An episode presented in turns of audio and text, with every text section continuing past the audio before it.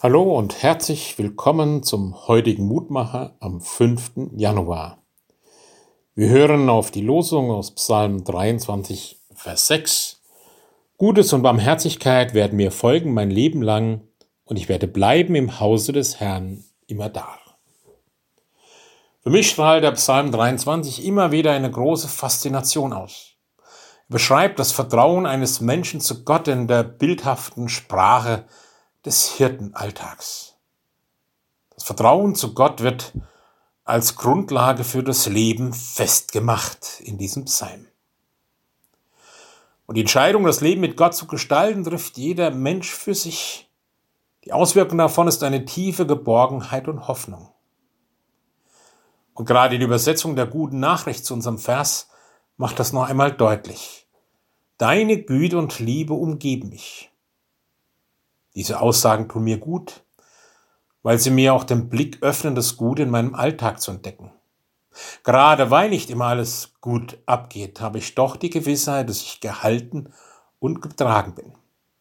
Und diese Aussage findet ihren Höhepunkt in dem Schlussbekenntnis, ich werde bleiben, Hause des Herrn immer da.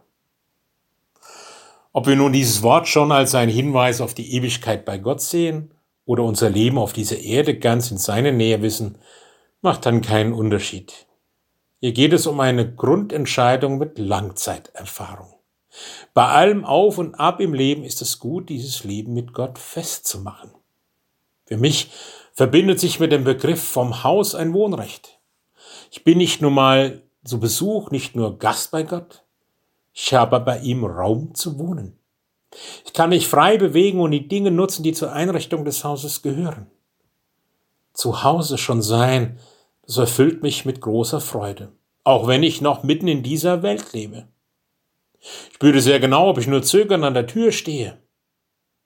Aber ich habe einen Platz. Und der Platz reicht für jeden, der mit dabei ist. Keiner muss leer ausgehen. Und wie die Nähe von lieben Menschen aufbaut, wird uns auch diese Nähe zu Gott gut tun.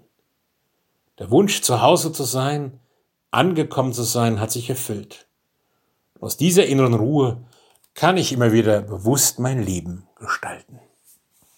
Danke, guter Gott, dass du mir einen Platz, einen Raum, ein Haus zur Verfügung gibst, dass ich zu Hause sein darf bei dir, jetzt schon in diesem Leben und einmal dann ganz in der Ewigkeit. Schenke, dass mich das immer wieder mit Gewissheit, mit Ruhe, mit Trost erfüllt. Amen. So segne du mich auch an diesem Tag, mich und meine Lieben. Es grüßt dir Roland Friedrich, Pfarrer.